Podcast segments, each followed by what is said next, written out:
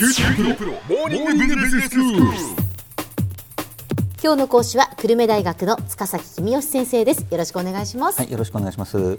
えー先生が日本経済が黄金期に入ったこれだけの理由という本を出版なさいました。その中からお話をいただいています。今日はどういうお話でしょうか？えー今日はですね、少子高齢化による労働力不足で日本経済の労働生産性が上がるという話です。労働力が不足しているのに労働生産性が上がるっていうのは不え思議な感じがしますがえあのー労働生産性というのは労働者が1時間働いて作り出すものの量のことだと考えてください。はい日本は先進国の中で労働生産性が低い方だと言われてます。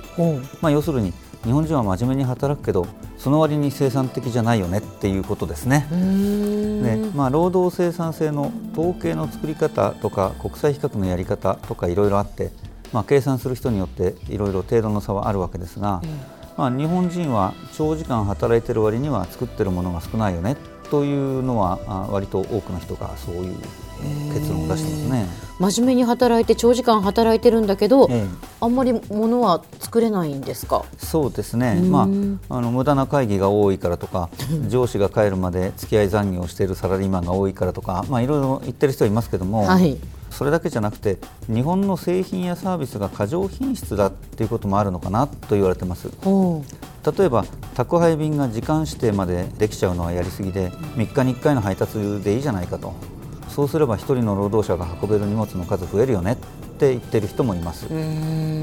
ただこれについては運んだ荷物の個数だけで労働生産性を測るべきではないと。お客さんが時間指定をとっても喜んでくれてるんであればその分も日本は労働生産性が実は高いんだっていうふうに計算してやらなきゃいけないんだよねっていう考え方もあります。で時間指定ができることを労働生産性にどう組み込んでいくのかっていうのは、まあ、プロたちがいろいろ議論している悩みの種ですが、ええ。まあ、今日はそこには触れないようにしましょう。はい今日の話題は日本は省力化投資が進んでいないということです。省力化投資もの力を省くっていうそういうこでかこととですすね。省力化そういうことです。えバブル崩壊後の長期低迷期には失業者がいっぱいいましたから、例えば飲食店はアルバイトを雇ってお皿洗わせてればいいんで、自動食器洗い機を買おうっていう気が起きなかったわけですね。じゃあそのまあ機械に任せるのではなく人手で賄っていたっていうそういうことです。か？そういうことです。うんうん。ただ労働力不足が深刻になってきたので、まあ、飲食店が自動食器洗い機を買った方がアルバイトを雇うより安いあるいはアルバイトが集まらないので買わざるを得ない。でそうなるとお客さんの数は減らないのに雇うアルバイトの数が減って、うん。アルバイト1人当たりが提供できる料理の量が増えたということですね。うん。でこれは労働生産性が上がったということで素晴らしいことですね。なるほど。それからあ飲食店の話を続けると深夜営業のお店が減ってきてますね。はい。アルバイトが安く雇えていた頃は深夜営業をしてお客さんがちょっとしか来なくてもアルバイトが安く雇えているので赤字にはならなかったわけです。うん。しかし労働力の値段つまりアルバイトの時給が上がってくると深夜営業のお店が採算取れなくなってくるわけですね、うん。そうなると、まあ、例えば深夜営業のお店を半分閉めましょうっていう話が出てきます。ええええ。お客さんの立場からするとガラガラだった2軒の店が1軒だけになるけれど、別にそんな不便はないと。でお店の方としては2軒のお店に入ってたお客さんが1軒に集中するようになるので、まあ、開いている店はそこそこ儲かるようになるうん。ということなんでどっちにとっても悪い話じゃないよね。うん。で労働生産性という統計を見るとアルバイト1人当たりのお客さんの数が2倍になってるわけですから、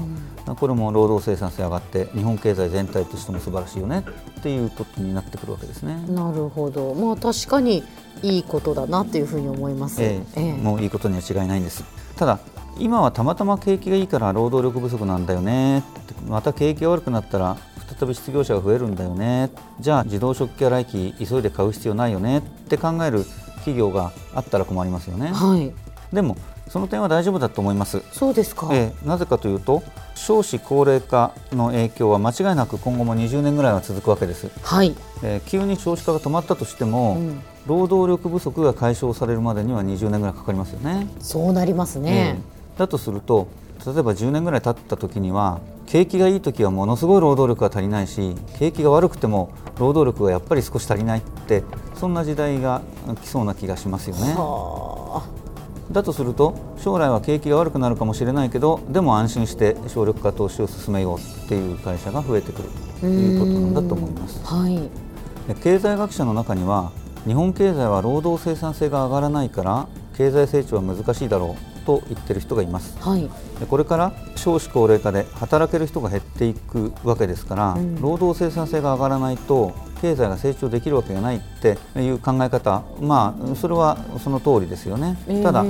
今後も労働生産性が上がらないという点が間違っていて、うん、今までの日本経済の労働生産性が上がってこなかったからといって今後も上がらないとは限らないというか、今後は上がっていくだろうと、はいはいうん景気が回復したり少子高齢化が進んだりして労働力不足となれば企業が省力化投資をしたり飲食店が深夜営業をやめたりしますので、え労働生産性は上がっていきます、はい、過去の労働生産性が低かったあるいは上がってこなかったからといって今後も低いままであると考えるのはバックミラーを見ながら運転するようなものです。過去のデータを見ないで将来を予測するというのはあってはならないことですが、え逆に過去のデータだけを頼りに今後も同じようなことが続くだろうと考えるのは間違える場合が結構あるので注意が必要なんですよね、っていうことです。うん、例えばゲームの会社の売り上げを予想するときすごく面白いゲームだからすごく売り上げが増えるよねっていうことで実際今まで増えてきたと。じゃあ今後も増えるかっていうと日本人が全員そのゲームを持つようになったらパタッと売れ行きが止まりますよね。ええまあ、バックミラーを見ながら運転するっていうのはそういう時に今後も増え続けるって予想しちゃうというのに似てますので、はいはい、大変危険なことなんですよね。なるほどぜひ覚えておいていただきたい言葉だと思います、はい、バックミラーを見ながら運転するようなことをするのは危険だということですね。ですね では先生今日のまとめをお願いします。はい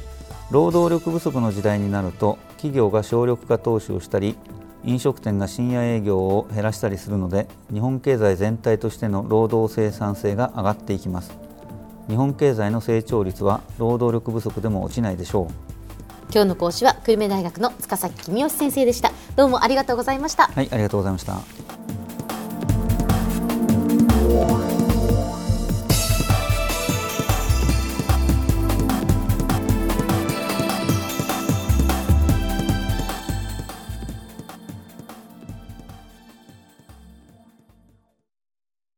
QT プロは通信ネットワーク、セキュリティ、クラウドなど QT ネットがお届けする ICT サービスです。